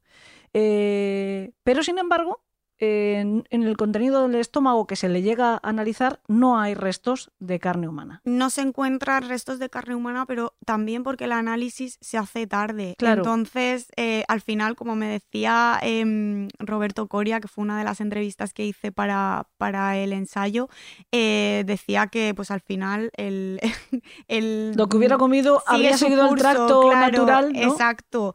Y, y es verdad que las pruebas se hicieron tarde y es que no es que se encon- o sea, diese positivo o negativo, es que no, no se encontró, no Claro, di- no, dio ningún resultado, exacto. Entonces, pues realmente no es un dato confirmado que ingiriese, que la carne estaba ahí, sí, pero que la ingiriese no se pudo llegar a demostrar y él lo negó. Claro, eso es, a eso voy. Eh, Nos quedamos entonces, solo nos queda el testimonio de él. Y Claro. él lo negó. Él Es- lo negó. Eso sí, dio una alternativa un poco mm, curiosa, singular. Dice que esa carne era para dársela a sus perros, que no sé si existían, no sé si el hombre tenía perros. Que yo sepa. Y una de las cosas que dicen es, mm, le das, quieres darle de comer a los perros, es una forma un poco extraña para tratar de Hmm. deshacerte de una víctima, ¿no? complicada, Hmm. como menos, y además te tomas la molestia de cocinarla, ¿no? Es, no sé, porque si quieres deshacerte de, de un cuerpo, que al para final es lo que salir, te puede- supongo que claro. para salir del paso diría esto al final, es que la, la condena, lo, lo importante de aquí es que la condena que él iba a tener no iba a ser mayor, porque Exacto. al final el canibalismo, igual que en España, en, en México no está, no está penado, Em, porque es una conducta que se produce posterior eh, a la muerte. Lo que sí que está penado es la profanación, allí se llama profanación eh, a la paz de los muertos. Sí. Em, entonces a él le imputaron el delito de homicidio y eh, profanación de, de la paz de los muertos. Pero, que es al fin y al cabo el descuartizar el cadáver. claro, descuartizar el, el cadáver son conductas que se hacen cuando eh, la persona ya ha fallecido, pero el canibalismo en sí no. Entonces em, era algo que por muchas vueltas que se le, que se le diese no, no iba a suponerle una pena mayor. Entonces es entendible que a nivel em, de investigación, a nivel policial, esto tampoco se siguiese investigando, se le diese mucha más importancia porque no, no iba a repercutir en que le condenaran pues cinco años más por Ujú. haberlo hecho, cualquier cuestión. Era solamente un elemento de morbo añadido para cómo se iba a contar la historia al fin y al cabo, ¿no? Eh, además es cierto que cuando oyes a la madre de la primera víctima de Verónica Consuelo, ella hay un momento en el que dice eh, a, la, a la hija, la verdad es que hay una mutilación brutal del cuerpo de, de Verónica Consuelo. Además hay una forma que tú, también recoges en el libro muy particular a la hora de de descuartizar, más allá de la mutilación, que la hay, hay, bueno, pues se ceba con, con, con Verónica Consuelo, le cortan los pechos, le abre el vientre, le corta las nalgas, una serie de, bueno, de destrozas en el cuerpo, pero luego además está el desmembramiento, ¿no? Claro. Y tú además lo describes porque es una firma, es una forma muy particular que ayuda después a separar eh, de su causa otros crímenes con descuartizamiento, feminicidios con descuartizamiento que quisieron atribuírsele, ¿no? Exactamente, es eh, una forma de descuartizar muy particular. eh, de hecho, fue lo que eh, hizo que se bajo mi después de, de- de mi el análisis criminológico que yo hice que yo presupusiese que la jarocha por ejemplo no era eh, una de las víctimas porque es que había unas eh, diferencias abismales eh, en relación con el caso y, y luego estaba Karen Guadalupe que fue otra otra víctima que también se le relacionó que sí que estaba descuartizada de la misma manera. Lo que pasa es que eh, luego se, eh, se, se vio que el autor de esa muerte era otra persona, era una, una- un amante que, bueno, ella era amante de un chico que estaba casado y, y al final pues él reconoció eh, los hechos. Entonces, él lo que, Calva Cepeda para descuartizar lo que hacía era em, atar como dos hilos en la parte blanda del músculo em, y, y co- y esta- estas partes las seccionaba y con los hilos lo que conseguía era que no saliese demasiada sangre. Hacía como un torniquete. Exactamente. Entonces, al llegar al hueso, él no cortaba. Él lo que hacía era desencajar el hueso. Entonces, eh, en la autopsia se ve que no hay eh, huesos cortados pues con, ni- con ningún eh, elemento eh, cortante, sino que lo que están es desencajados. Es como un puzzle. Cuando que llegas hasta, cuando él llegaba, digamos, a Claro, a- le cortaba el accedía al tendón hue- al y hueso, separaba, separaba. y ya está. Em, entonces, claro, esto eh, diferencia de, en el caso sobre todo de, la jarocha, que es el que, más dudas, eh, claro, el que más dudas eh, se creó en ese, en ese momento. Pero pero esa es la, forma que él, que él tenía y es súper característica porque además es una forma que está muy meditada, muy pensada, pues para que no salga mucha sangre, pues de manera que, que es súper característica. Sí, sí, que es, es, singular, sí. Mm. El caso es que, bueno, él entra en preventiva también mientras se va haciendo la instrucción del caso, entiendo, se le imputan estos delitos, todavía no se le ha imputado, como decimos, el crimen de Verónica Consuelo, sino que se en principio se está preparando para juzgarle por el asesinato de Alejandra. Y, eh, bueno, pues en la cárcel parece que tiene eh, la única relación que le une con el exterior, vuelve a ser su hermana Claudia. El resto de la familia se desentiende por completo. Son cinco hermanos, ¿eh? cinco hermanos que se desentienden por completo de él. Bueno, cinco, miento, cuatro se desentienden, menos, mm. como decimos, Claudia. Su madre también no quiere saber nada. Y Claudia va a la cárcel y tiene que llevarle dinero porque está siendo extorsionado en prisión. Claro, él eh, al, final tenemos que pensar que él era un drogadicto, entonces eh, pues de algún consumo que realizaría en prisión debía dinero y él pidió a su hermana eh, dos mil pesos. Pero claro, dos mil pesos, pues su hermana le llevó el dinero al día siguiente, pero no le pudo llevar toda la cantidad. Eh, y justo al día siguiente de ir la hermana a llevarle el dinero, él apareció eh, fallecido, en, bueno, ahorcado en, prisión. Entonces, esta es una de las de los indicios, bueno, que ella contaba, como que la hipótesis del suicidio no podía ser em, veraz porque claro, eh, él estaba siendo extorsionado. Además, en la cárcel em, hay que tener en cuenta que él estaba en preventivos, pero estaba o debía estar aislado, porque eh, por todo el, boom informativo que, había habido, era un preso de, bueno, un preventivo en ese caso de, riesgo. Pero aún así tuvo un montón de éxito, vendía libros, eh, las personas de la cárcel pues lo conocían. Mm, al final tenía que estar vigilado o custodiado las 24 horas del día, pero luego se vio que no... Se relajaron las maneras, digamos. Claro, que no estaba siendo así. De hecho, esto también, luego hubo una, una investigación eh, posterior de lo que en México se llaman custodios, que serían los funcionarios de, de, prisión aquí en España, y, y, hubo una investigación posterior por, por este suceso. Y creo que a alguno le costó el puesto. A mí aquí, en estos, justo la semana pasada en el programa para mecenas eh, que hago con Salvador La Roca hablábamos del caso Epstein, que tiene un final parecido, salvo que en este caso pues parece que tal vez fuera él, por lo menos eso es lo que también ha trascendido, quien con, a través de sus abogados convenciera de que le retirara las medidas del protocolo antisuicidio, que es al fin y al cabo el que tendría que estar también en el caso que estamos hablando de Cepeda, ¿no? Pero parece que no lo estaba. Eh, además hay una serie de, indicios, no digamos eh, evidencias, porque no lo son, porque la, causa de la muerte oficial es el suicidio, así se cerró el tema. Pero la hermana Claudia sigue diciendo que no, que fue asesinado y además hay una serie de indicios que podrían, bueno, pues sugerir que tal vez no, no estuviera lo cierto, ¿no? Ella señala, por ejemplo, el cinturón, que no es el cinturón que tenía su hermano. No era de su talla. no era de su talla, mm. efectivamente. Dicen además que, bueno, él lo utiliza para, para ahorcarse los cordones de, los de las zapatillas, que no debía de tener cordones. Claro. Eh, el cinturón tampoco debía de tener y, tenía, pero no era el suyo el que utiliza.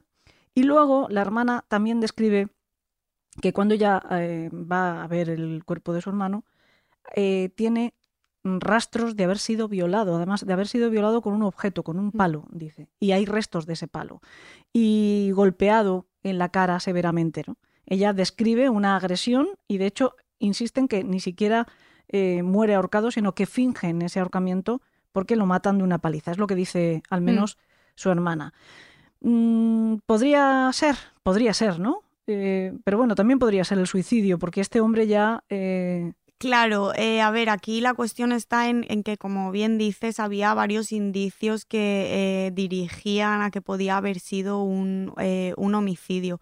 Eh, la cuestión está que mm, en la autopsia, en las imágenes, se ve que realmente él no tiene ningún signo eh, de violencia ni, ni, de, ni, vamos, ni signo de defensa. Yo he visto esas imágenes y, y no, no, no hay realmente. Tiene como una especie de, de, heridas en las piernas, pero son heridas que podía haber sido picaduras de, de mosquito. O sea, mm. no, no, no, no, tienen, no guardan relación con, con el caso. Luego es verdad que... Eh, lo que es la celda estaba, estaba todo ordenado, no, no había nada que, que hiciese eh, pensar que podía haber habido ahí una pelea. La celda estaba cerrada eh, desde dentro, por lo que también hace dudar que, que, alguien eh, pudiese haberlo mm, colgado eh, eh, para que pareciese un. Cuando decimos que está cerrada desde dentro, cualquiera diría, bueno, una celda, ¿cómo va a estar? Bueno, porque lo como que lo aseguran. con un alambre que tampoco podía realmente tener digamos que hay cuando estas cosas suceden a veces que como que aseguran para que el guarda el guardia tenga todavía unos minutos de resistencia de la puerta y no le dé tiempo a, evitar el suicidio si en el caso de que se tenga que Exacto. Y luego también se encontraron dos notas, una eh, que iba dirigida a su madre y otra donde se despedía realmente de, su familia. Entonces, em, valorando todos los indicios que se encontraron, eh, yo es verdad que me dirijo más eh, hacia la, opción del, suicidio, porque se me queda corto. Em, o sea, mm, lo que podría eh, parecer que es un homicidio, los indicios que se dirigen hacia esa mm, confirmación de hipótesis, al final me parecen banales, me parecen que no son lo suficientemente fuertes como para em, para poder llegar a hmm. afirmar que se trató. Que luego, quién sabe, esto em, estamos hablando de la información que disponemos. Quizá dentro de 10 años pues haya alguien que diga, mira, pues resulta que y cuente algo que, que sucedió hmm. y que nos dé información novedosa. A día de hoy la hipótesis más factible es la del suicidio si vemos los indicios que, se encontraron. Mm. Aparte que él de por sí ya psicológicamente mm. hay otras pistas a lo largo de su vida que indican que, bueno, que... Ya había intentado suicidarse, Exacto, de hecho. Hay otra historia que no hemos mencionado que cuenta, eh, me parece que es la segunda pareja, la que no quiere que se sepa el nombre, eh, que es una historia también bastante particular de Cepeda. En cierta ocasión va, a ver luna llena y le dice, átame, ¿Cómo que, que te ate? ¿Cómo que, ¿Por qué quieres que te ate? Dice, porque me voy a transformar en una especie de monstruo y no quiero hacerle daño a nadie, ¿no? Y al final se acaba, llegan la, eh, ella lo toma por loco, dice, este, pues no, no, no, no, no lo veo muy normal, entonces como que no le hace caso, pero llegan las 12 de la noche y es él mismo el que, el que se ata por miedo a, perder el control y, hacer daño. Y él lo que dice es que cuando era pequeño, eh, mira, a raíz de lo que comentábamos antes de la santería y todo esto, fue a, una mujer que le dijo que, mm, que tenía el diablo, el, creo que, que, fue que tenía el demonio. Que tenía una misión muy sí, importante. una misión importante que se le habían encomendado y desde ahí es como que él pensaba que tenía al demonio, al demonio dentro, algo así, eh, creo recordar. que En cualquier caso, estamos hablando de un personaje que desde muy temprana edad es eh, absolutamente torturado, una vida de autoviolencia continua, de mm, también posiblemente mucho desamor propio, ¿no? Eh, por el rechazo de su madre es, es fácil de deducir. Y bueno, pues que tiene como consecuencia, no sé si como criminóloga entiendes que es verdad que en esta, esta biografía temprana la consecuencia sería esta, comportamiento criminal. No sé si, si, es tan sencillo como eso a veces. Mm, mm, más que consecuencia, al final lo que tendría, lo que yo pienso que tiene es una influencia. Ajá. Eh, al final es la unión de, todo eso lo que eh, hace que, tenga una mayor predisposición a, cometer un, asesinato o un homicidio. No vamos a decir que es la causa porque al final un poco lo estaríamos justificando. Sí, sí, pero, es cierto. Claro, pero, pero es lo que, lo que hace que, que bueno, que, mm, que pueda tener más posibilidades de llegar a esa, a esa situación de, violencia si no es una persona pues lo suficientemente resiliente al final. Además, eh, también tiene un componente, yo, eh, parece que estuviera intentando dibujar el perfil de un psicópata, no sé si lo es, pero es verdad que también hay un componente claramente narcisista en Cepeda, ¿no? Eh, ese último periodo en la cárcel, cuando su hermana está tan preocupada porque él dice que está siendo extorsionado y tú, como comentabas, él está vendiendo poemas, se meten con él en la cárcel y él se siente feliz, incluso le pregunta, ¿hablan de mí? Sí, te señalan, te, te dicen que eres el, Es el caníbal y él se pone muy contento. Es curioso porque de hecho en la, en la autopsia psicológica que, que le hicieron están como las dos vertientes. Está la vertiente que dice que realmente tenía un problema eh, psicológico. eh, ahora no recuerdo qué tipo de psico- ¿De qué diagnóstico? Sí, no? de qué hablando- diagnóstico, qué diagnóstico le dieron, pero sí que recuerdo que tenía relación con, con, eh, conductas suicidas. Eso sí que, sí, que, sí que es cierto. Pero a la vez dice que no, no que sea un psicópata, pero que sí que tiene ciertas conductas que Un tienen rasgos, no, rasgos psicopáticos. Esto no es que sea un psicópata, sino que hay determinadas eh, conductas que son propias de, em, de un psicópata, pero no quiere decir que, que lo sea. Bueno, la mayoría son mixtos. Tampoco Claro, son rasgos. Solo... Entonces, e- este asesino, José Luis Calva Cepeda, justamente en la autopsia psicológica que le hicieron, em, se ven las dos, las dos vertientes. Entonces es curioso. También es verdad que su abogado, eh, la estrategia que estaba planteando era precisamente decir que era un esquizofrénico. Sí, que tenía una enfermedad mental. Pero yo creo que al final es en lo que acaban cayendo muchas veces todos. porque Claro. También lo veíamos en el programa de, de Macía, ¿no? Que Sí, pretendían intentar que, que, bueno, pues era un enfermo mental para Mm. que en vez de cumplir la condena que le pudieran imponer en una prisión, pues lo hagan en un hospital psiquiátrico y tal vez salver salir Sí, también antes. Esta era la estrategia, lo que pasa que no llegó, o sea, no dio tiempo a, a- no, no fue juzgado realmente Calva Cepeda porque falleció, falleció antes. El día antes, además, de una de sus primeras Mm. comparecencias, ¿no? El careo con los parientes de, de Alejandra. Mm. Sí, sí, sí, eh, falle- sí, justo, creo que fue el día, el día de antes. Y claro, aquí se crea la cuestión de, a ver, realmente eh, José Luis Calva Cepeda, mm, hablando fríamente, ya había hecho todo lo que tenía que hacer. Es decir, había tenido em, su importancia con el tema del canibalismo, con lo de las víctimas erróneas. Es decir, era ya un caso al final a nivel informativo plano que ya no iba a dar eh, más de sí. Entonces es verdad que con su muerte otra vez eh, se volvió a retomar la noticia. Entonces, em, bueno, puede ser a lo mejor un, un- un motivo. Lo, lo cierto es que eh, el abogado no pudo seguir eh, ninguna estrategia porque no, lo que sí que pudo es intentar eh, conseguir los libros de José Luis Calva sí, Cepeda sí. para para intentar venderlos él, pero ahí la, la familia estuvo, estuvo hábil y lo pudo, lo pudo evitar. Sí, porque además él dejó una novela inconclusa Claro. eh, de la que hemos mencionado al comienzo de este, Mm. de este programa. Hemos empezado más con un fragmento del, que, que, sí, que sí que existe de, de esa novela que se ha publicado, que se llamaba Instintos caníbales. O sea, Exacto. él incluso yo creo que aprovecha el personaje, ¿no? Él Sí, sí. encuentra el filón también en el propio personaje que ha creado la prensa o no, no lo sabemos porque no llegó nunca a reconocer que efectivamente había comido carne humana. Por más que mm, es verdad que todo el escenario dispone los indicios necesarios como para suponerlo, ¿no? Exactamente. Pues un caso mm, que me parece maravilloso que hayas podido estudiar y que le hayas rescatado, porque yo creo que siendo muy conocido en México, Mm. no era tan conocido en nuestro país, ¿no? Y te tengo que reconocer que vende lo del poeta caníbal, vende, convence y seduce. ¿eh? no lo sé, hay veces que dices, igual no lo era, pero merecería serlo, ¿no? Pues muchísimas gracias. Yo los voy a recordar de todas formas a nuestros secuaces que pueden encontrar el libro de Lucía donde nos cuenta más detalladamente, es verdad, porque al fin y al cabo, pues aquí hemos estado charlando muy a gusto un ratito nada más, pero en el libro tienen datos, estadísticas, todo un estudio pormenorizado, pues eso, un análisis criminológico de un homicidio serial, como se subtitula el libro, pero bueno, que el libro lo pueden encontrar. José Luis Calva Cepeda, el poeta caníbal, entre interrogantes, de Lucía Bort Lorenzo. Muchísimas, muchísimas gracias. Gracias Lucía. a Que ti, no sea la Elena, última vez que, ven, Por que vengas a- que no. al país de los horrores. Muchísimas gracias. Pues no se crean que con esto hemos acabado nuestro repaso a las historias de caníbales contemporáneos mexicanos, porque hasta ahora hemos visto los que parecen, los que se nombran, pero no son. Y ahora tocan los que sí son, o por lo menos los que aseguran haber sido caníbales en sus propias declaraciones. ¿Y por qué estás aquí homicidio. ¿Qué le hiciste a- al que mataste? Pues lo maté y después de lo maté me lo comí. Ese que han escuchado es Gumaro de Dios Arias, también conocido como el caníbal de Playa del Carmen.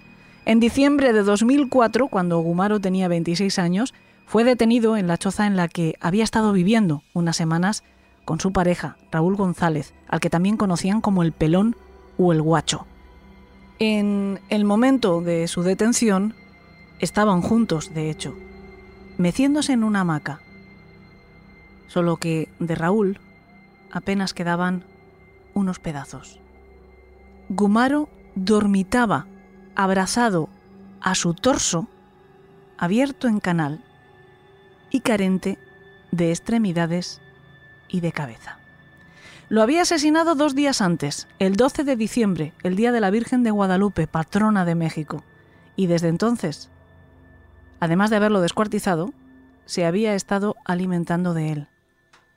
Todo ocurrió al parecer estando ambos bajo los efectos del alcohol y de las drogas. Gumaro era politoxicómano desde niño. En eso coincide con Calva Cepeda. También tienen en común una infancia muy dramática. Gumaro nació el 7 de abril de 1978 en Cárdenas, en Tabasco. Fue uno de los diez hijos que tuvieron Candelario de Dios y Ana Arias, una familia de estrato muy humilde. A los seis años de edad fue violado por un primo suyo. Desde entonces fue un niño muy, muy complicado. Después se supo que padecía graves trastornos psiquiátricos que posiblemente ya por aquel entonces habían empezado a manifestarse quién sabe si precisamente esa terrible agresión de la que fue víctima fue el detonante. Por ejemplo, tuvo desde muy temprana edad una sexualidad desaforada y desviada. Era zoofílico y llegó a creerse enamorado de una yegua con la que pretendía tener descendencia. Tenía unos 14 años, ya bebía muchísimo y fumaba marihuana. Esto fue a peor, tanto que su padre pensó que lo mejor que podía hacer por él era ingresarlo en el ejército. Acabó desertando. Eso sí, después de apuñalar a un subteniente, al que no sabe si mató, con quien había tenido una pelea previa por la que le habían mandado al calabozo. Se refugió después de escapar del ejército en el rancho de su familia. Para entonces no solo fumaba marihuana y bebía alcohol, sino además consumía cocaína, heroína, cristal y esnifaba pegamento. Era tan poco dueño de sus impulsos que por ese tiempo violó a un sobrino suyo, que no tenía ni un año de edad y que salvó la vida de milagro. Su familia no supo que había sido él hasta que lo confesó unos cuantos años después, cuando fue detenido por el asesinato de su novio. Pero antes de eso ya había estado encarcelado por robo. Estuvo encerrado un año y medio. Cuando salió, se marchó a Chetumal, en Quintana Roo, Allí asesinó, o eso aseguraba, a un hombre durante una pelea. No tuvo consecuencias para él. Siguió trotando por el país hasta llegar al Petén, donde, según contaba, había conocido una especie de chamán al que él llamaba o se refería como el sabio, y a quien había prometido matar a tres personas a cambio de algo que nunca reveló, pero que parece que tendría que ver con la inmortalidad o al menos con vivir muchos años. También fue allí, en el Petén, donde conoció a Raúl González. Era un chico de 18 años que también había desertado del ejército después de robar un arma. Se hicieron primero amigos, después se hicieron cómplices, porque juntos se dedicaron a robar casas y a prostituirse entre los turistas para subsistir, pero sobre todo para comprar drogas y alcohol. Por último, se hicieron amantes. El día del asesinato habían estado bebiendo y drogándose, como por otra parte, hacían cada noche. Pero se terminó la mercancía, así que Gumaro le pidió a Raúl que le devolviera un dinero que le había dejado prestado unos días atrás. 500 pesos para poder ir a comprar más alcohol. El chico no tenía ni una moneda que poder devolverle a Gumaro, así que éste perdió el control y empezó a golpearle con un cable. Raúl trató de defenderse hasta que Gumaro cogió un bloque de hormigón y le golpeó en la cabeza varias veces. Raúl convulsionaba sacudido por estertores, cuando Gumaro lo remató estrangulándole con el mismo cable que había utilizado para golpearle. Lo que hizo después con el cadáver no lo vamos a detallar, no es necesario, pero sí les diremos que no improvisó, sino que se proveyó de los ingredientes necesarios, como condimentos y como verduras, para poner en práctica algunas recetas con carne humana como protagonista principal. Lo detuvieron después de que otro vagabundo fuera a visitarlo a la choza y, como buen anfitrión, Gumaro le ofreciera algo de comer. El visitante se percató de que se trataba de un trozo de Raúl, el pelón, y fue inmediatamente a dar parte. Fue detenido y llevado a la cárcel municipal donde permaneció en espera de juicio durante unos tres años, una situación un tanto inusual, hasta que un juez decretó su traslado a un centro psiquiátrico porque estaba diagnosticado con una grave esquizofrenia. Pero mientras estuvo en el penal sin tratamiento, le dio tiempo a amenazar con comerse al cocinero y a otros presos, e incluso le dio tiempo a cortarse su propia oreja para comérsela, porque decía que echaba de menos el sabor de la carne humana. Murió en 2012 en el Hospital General de Chetumal, víctima del SIDA. Tenía 34 años. Para acabar este siniestro recorrido de hoy vamos a recordar simplemente un caso que ya ocupó la primera plana del programa hace unas cuantas temporadas, el de los monstruos de Catepec. Lo pueden encontrar en nuestra fonoteca, en nuestro canal de ivox.com, pero ahora vamos a darle un breve repaso. Juan Carlos Hernández Béjar y Patricia Martínez Bernal, dos por el precio de uno, asesinos en pareja. En la ocasión en la que ya hablamos extensamente de este caso, se nos quedó pendiente poderles contar el capítulo de la condena de la sentencia, porque apenas se acababan de descubrir los hechos. Estos dos individuos permanecerán el resto de sus vidas en prisión después de recibir una sentencia de cadena perpetua por la muerte de una menor de 13 años, una de entre las 8 y 20 víctimas a las que se cree que no solo quitaron la vida, sino que descuartizaron se comieron y con cuyos restos y pertenencias comerciaron. Y no solo con sus pertenencias, también se sabe que una de las mujeres asesinadas había acudido hasta la casa de sus verdugos, que siempre cazaban como las arañas, tendiendo trampas que atrajera a sus víctimas hasta su propia guarida, con su hija, con una bebé de dos meses, que los criminales vendieron después de matar a la madre a otra pareja que no podía tener hijos.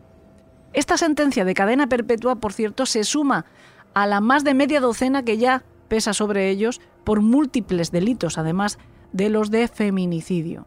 Este caso se conoció en el año 2018, no sé si lo recordarán, cuando la pareja fue detenida mientras empujaban un carrito de bebé en cuyo interior transportaban bolsas de basura con restos humanos, con la intención de abandonarlos en un solar, como habían hecho en otras ocasiones. La detención se pudo llevar a cabo después de que se sumaran la investigación de tres mujeres desaparecidas que tenían un factor en común entre todas ellas, precisamente Patricia Martínez, la asesina. Todas la conocían y todas habían contactado con ella para comprarle sus productos en su propia casa, y después de aquello se había dejado de tener noticia de ellas. Cuando llegaban a la casa que la pareja ocupaba con sus cuatro hijos, Juan Carlos las agredía, las violaba, a veces también Patricia participaba, las degollaba o las estrangulaba y las descuartizaba las destazaba, como dicen por allá. La mayoría de los restos eran abandonados en los solares, pero mientras eran conservados dentro de un congelador que estaba terminantemente prohibido abrir a los hijos de la pareja, a los que además mandaban a jugar fuera o mantenían encerrados en una habitación aledaña mientras cometían los crímenes. No se sabe si estos niños llegaron a probar la misma dieta que sus padres. Lo que sí se sabe, por la confesión que hicieron ambos, es que guisaron partes de sus víctimas para comer ellos y dar de comer a sus perros. Y prefiero que mis perritos coman carne de esas mujeres a que ellas sigan respirando mi oxígeno. Mil veces que coman los perritos y las ratas, que ellos sigan caminando por ¿Alguna otra misión que tengas en la vida? ¿Misión? Pues mi patrón no fue salido de esta. Pero si salgo, de una vez le digo a los patrones, voy a seguir matando mujeres. ¿Por la voz, por Dios o por uno, porque a veces no me deja dormir. Dos, por el odio que les tengo. Y tres, entonces sigo teniendo necesidad todavía. Que coman mis hijos aquí coman a otro lado, mejor mis hijos. Que coman mis perros a otro lado, mejor mis perros.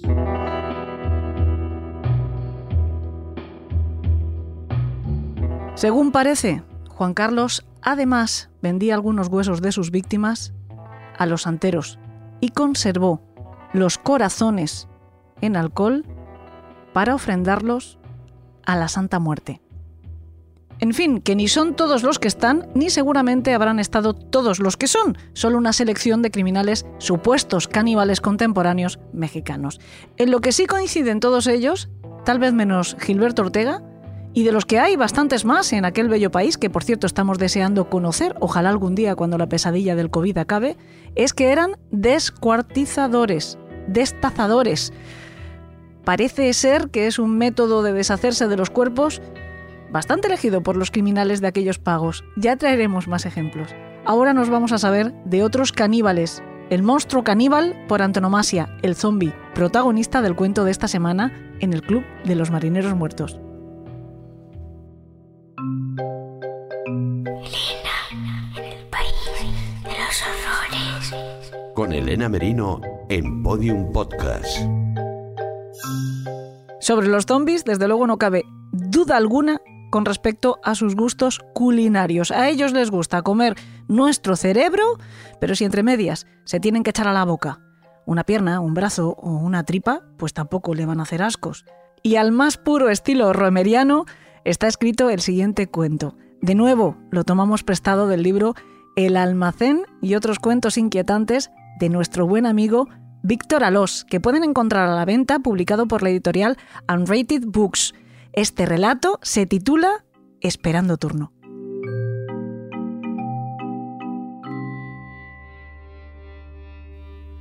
El sudor resbalaba caliente por la frente. Podía notar cada gota, cómo se deslizaban lentamente hacia los ojos buscando las lágrimas para unirse dibujando un camino hacia el frío suelo.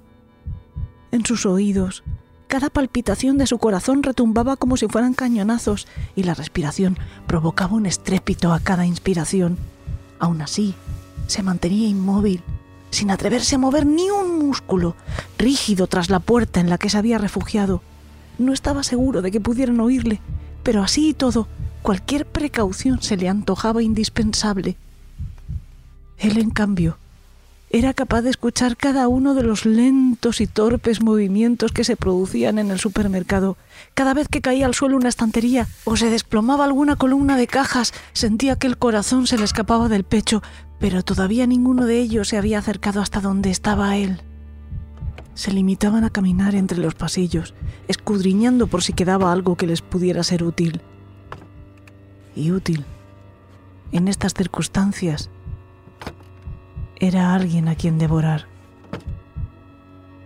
No le quedaba más remedio que comenzar a moverse, o en unos minutos alguno de esos engendros de los que huía acertarían a encontrar la puerta y entrarían en la pequeña habitación que no hacía tanto era el despacho del encargado.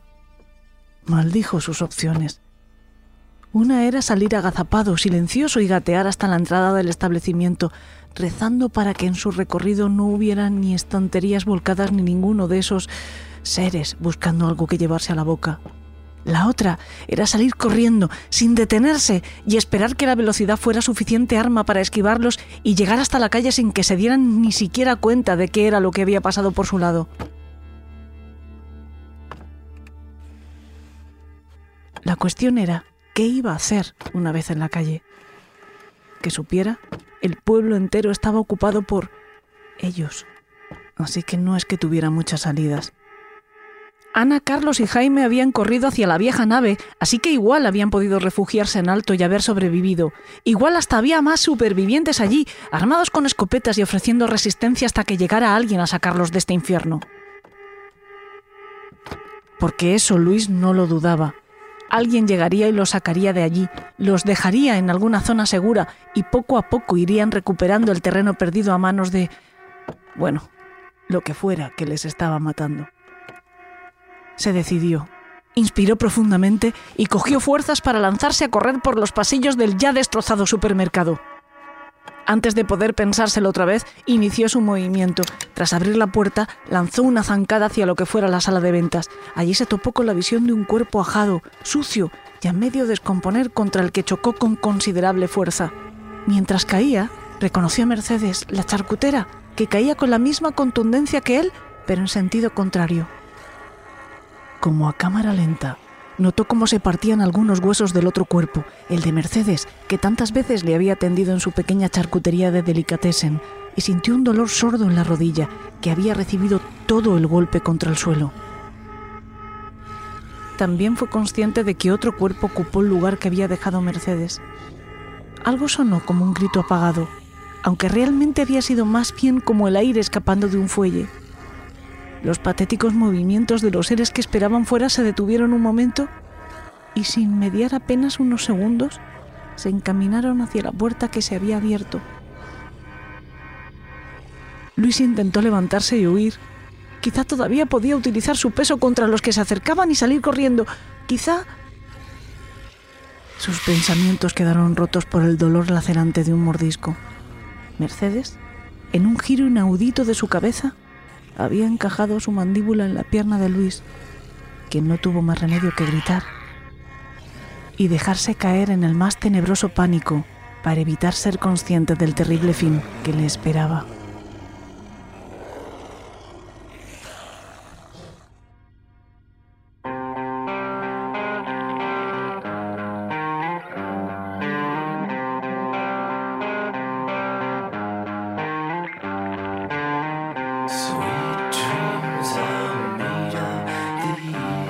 Nosotros nos vamos, eso sí, ordenadamente, que no nos persigue nadie. Señores, que yo también me los comería. Pero a besos, para agradecerles tanto como les debemos. Hoy con especial cariño a nuestros secuaces mexicanos por habernos aupado hasta ese puesto número 3 en tendencias de Spotify. También queremos dar las gracias especiales a nuestros mecenas de ebooks. Recuerden que el programa de la semana que viene es para ustedes. Y atención, llega el tan esperado último o penúltimo, si tenemos suerte, episodio de la serie Dalia Negra. Revelamos por fin el posible móvil que tuvo el famoso asesinato de Elizabeth Short. Ya saben que pueden suscribirse como mecenas pulsando el botón apoyar en cualquiera de los contenidos con etiqueta azul que hay en el canal de Elena en el País de los Horrores en iVoox. Solo cuesta un euro y medio al mes y les da acceso a todos los contenidos que hay exclusivos para mecenas, que son más de 300 programas que me mareo solo de pensar la cantidad de programas que llevamos hechos y en compañía de algunos de ustedes que están desde el principio de los tiempos con nosotros. Si es que solo les puedo querer. Bueno, quererles y también desearles que tengan dulces sueños.